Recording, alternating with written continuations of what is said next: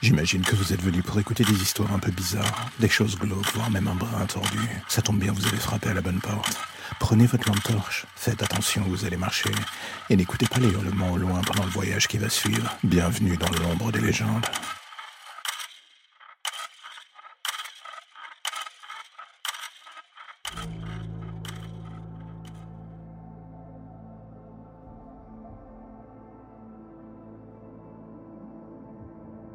La première chose qui me frappa en me réveillant, c'était l'odeur des produits médicaux. Je détestais cela, et la deuxième, c'était ces hommes et ces femmes en tenue de médecin autour de moi. Je voulais soudainement hurler en voyant l'un d'eux s'approcher de moi avec un scalpel et commencer à faire une incision de plus en plus grande dans mon ventre, mais aucun son ne sortit de ma bouche. Je ressentais la douleur, mais je pouvais rien dire ni bouger. J'aurais voulu réussir à me lever pour m'enfuir, me défendre, les frapper, mais mon corps avait capitulé sur moi avec l'aide de ces produits que je chantais depuis le début. Et soudain, mon regard croisa celui d'une femme dans le groupe. Je vis un sourire se dessiner derrière son masque et lentement elle se rapprocha de moi alors que l'homme à côté d'elle plongeait ses mains dans mon ventre pour en extraire son contenu. Elle s'approcha de mon oreille et me dit délicatement Tu penses sincèrement qu'on ne sait pas que tu es réveillé? Cette petite phrase fut reprise en cœur par ses collègues et alors que la douleur devenait de plus en plus intense jusqu'à l'insoutenable, je vis l'un des hommes sortir quelque chose de mon ventre et me le montrer. C'était mon cœur qui battait encore. Il le jeta sans ménagement dans la poubelle à côté de lui. Le bruit qu'il fit en s'écrasant fut la dernière chose que j'entendis avant de mourir.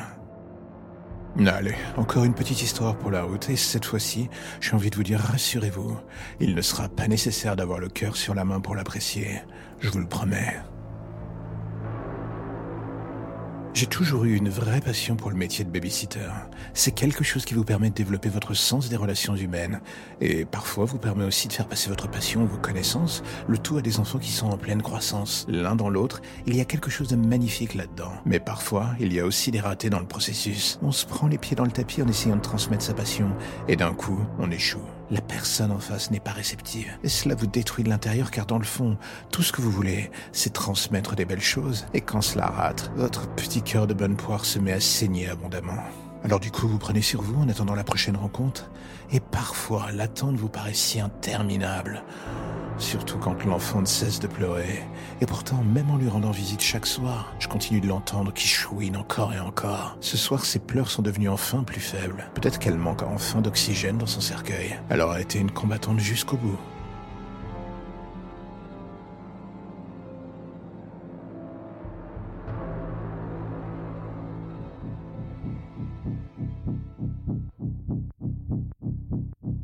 J'avoue, je ne sais pas trop comment définir ce qui va suivre. La plupart du temps, je dors mal. Je dois m'abrutir avec des tonnes de vidéos avant de réussir à trouver enfin le sommeil. En gros, je suis comme beaucoup un oiseau de nuit qui ne demande qu'à quitter ce club, pour le moins particulier. Et un soir, en m'endormant, j'ai oublié de reposer mon téléphone sur la table. Il était à côté de moi, sur l'oreiller, je me suis endormi d'un coup, comme une merde. J'aurais pu le ranger, mais pour une fois, j'étais KO et le lendemain, en me réveillant, j'ai découvert le téléphone sur la table de nuit. Ce qui m'a fait peur était ce liquide visqueux dessus. Malheureusement pour moi, j'ai réalisé assez vite qu'il s'agit s'agissait de sang.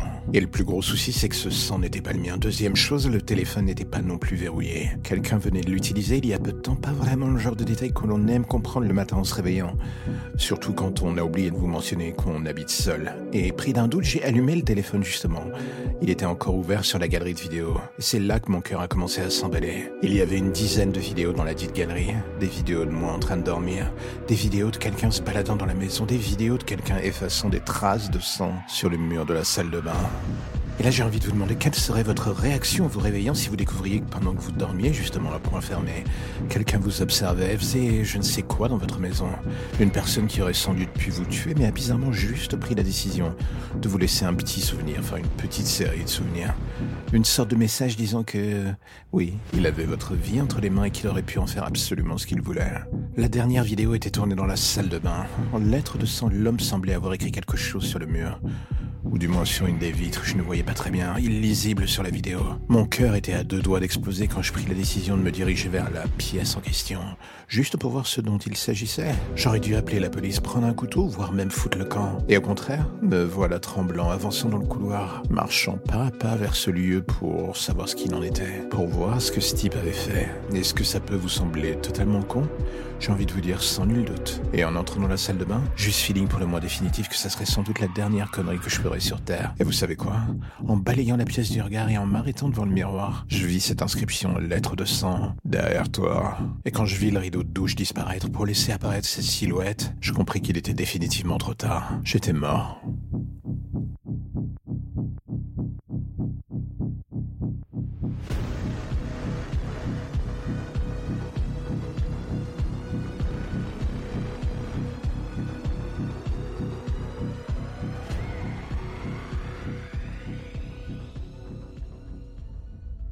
La plupart du temps, j'aime bien monter sur les toits pour regarder l'horizon, en me demandant à quoi ça ressemblait avant.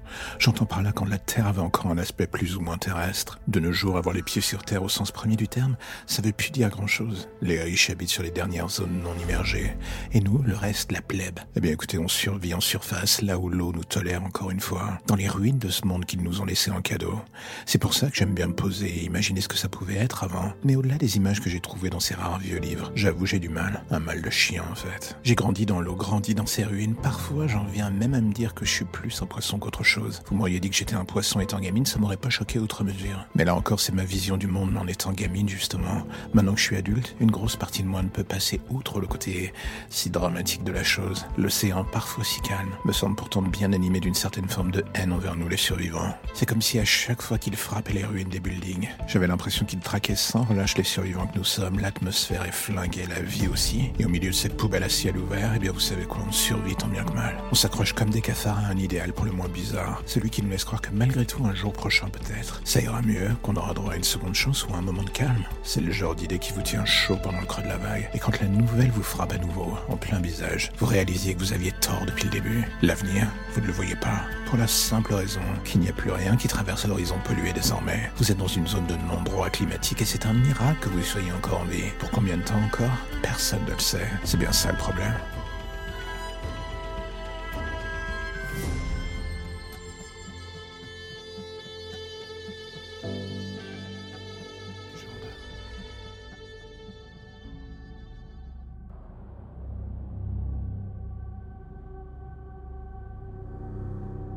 Cela fait six mois que je suis célibataire. Six mois que toutes mes amies me disent Mais vas-y, mets-toi sur un site de rencontre, amuse-toi, faut que tu te bouges, bordel. Bon, j'avoue, la pandémie a pas trop aidé à faire en sorte que la situation devienne idyllique de ce côté. Puis un jour, je sais pas pourquoi j'ai sauté le pas.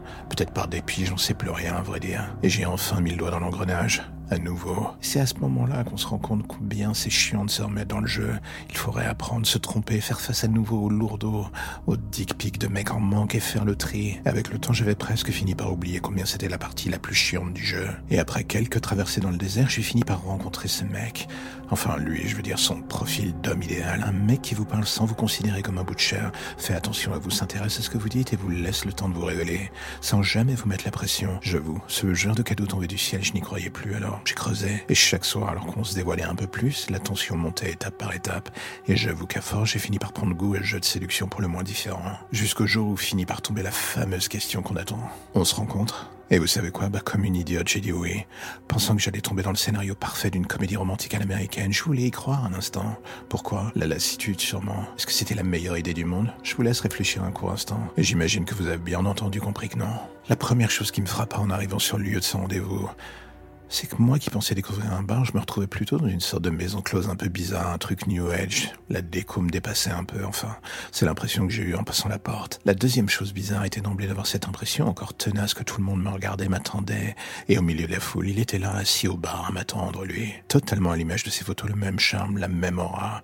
J'avais en tête nos derniers échanges, nos sous-entendus et tout le reste, et j'avoue surtout qu'en m'asseyant en face de lui, la chose que j'imaginais n'avait pas vraiment à voir avec la physique quantique. Je pense que tout le monde connaît ce moment où on a juste envie d'oublier les règles de la vie civile, ce genre de moment où on se fout à peu près de tout, et tout ce qui compte d'ailleurs, c'est de se faire plaisir d'une manière ou d'une autre. Cinq minutes plus tard, dans les toilettes du lieu où on était, autant dire que l'on était vraiment sur la même longueur d'onde.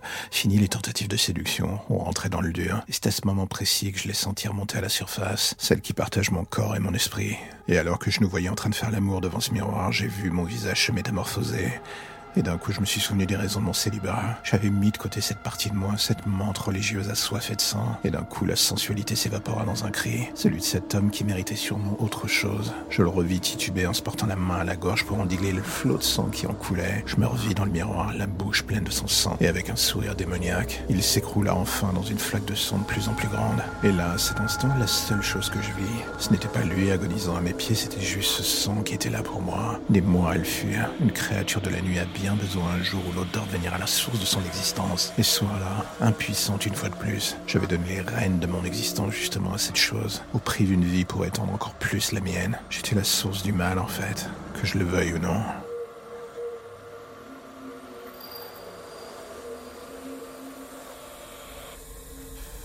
Et voilà encore un épisode qui se termine, je sais, vous êtes triste, mais ne vous inquiétez pas, je reviendrai bientôt avec de nouvelles histoires et de nouveaux contes un tout petit peu plus glauques les uns que les autres, ça ira crescendo, ça sera le bonheur, et je sais que c'est ce que vous attendez. Alors, mais entre-temps, si l'épisode du jour vous a plu, j'ai envie de vous dire, n'hésitez pas à en parler, n'hésitez pas à le partager ou à me faire des retours, vous avez l'adresse email pour ça dans la description de l'épisode.